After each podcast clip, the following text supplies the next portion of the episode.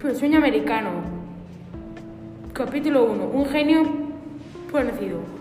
Mónico Sánchez nació en 1880 en Piedrabuena, Ciudad Real.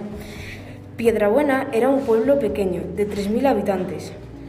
Su familia era tejera y no tenía muchos ingresos.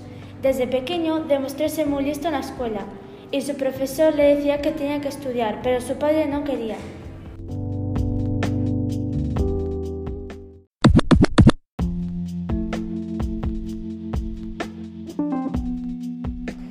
Como era tan listo, le llamaron a trabajar como tendero en Fuentefresmo, con 14 años.